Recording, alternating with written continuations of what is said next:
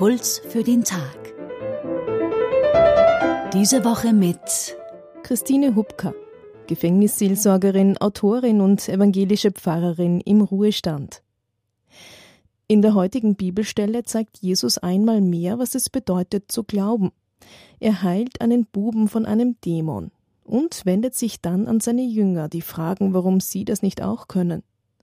Zitat Wenn euer Glaube auch nur so groß ist wie ein Senfkorn, dann werdet ihr zu diesem Berg sagen Rück von hier nach dort. Und er wird wegrücken. Nichts wird euch unmöglich sein. Christine Hubka Wer ein bisschen Erfahrung mit Gewürzen hat, weiß, dass ein Senfkorn eine winzige Sache ist. Offenbar geht es beim Glauben nicht um die Größe, sondern um die Qualität.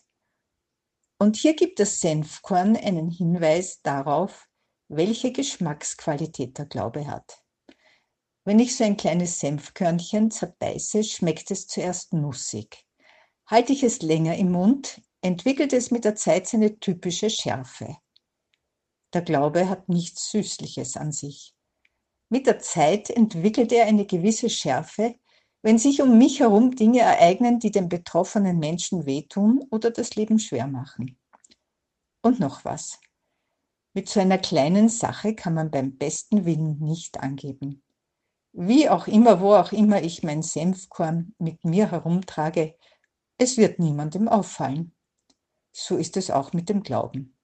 Schaut her, was ich für einen schönen Glauben habe, wäre so unsinnig zu sagen wie schaut her, was ich für ein feines Senfkorn habe.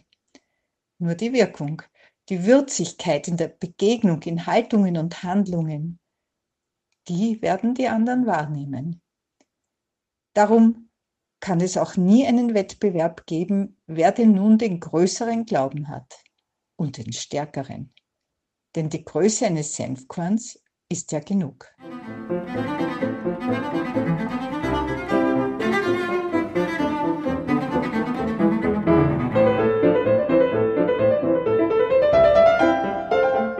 Impuls für den Tag. Diese Woche mit Christine Hubka, evangelische Pfarrerin im Ruhestand, Gefängnisseelsorgerin und Autorin. Die Bibelstelle zum Nachlesen finden Sie im Matthäusevangelium Kapitel 17, Vers 20. Einen Link dazu finden Sie auf unserer Homepage radioklassik.at. Dort können Sie den Impuls für den Tag auch nachhören.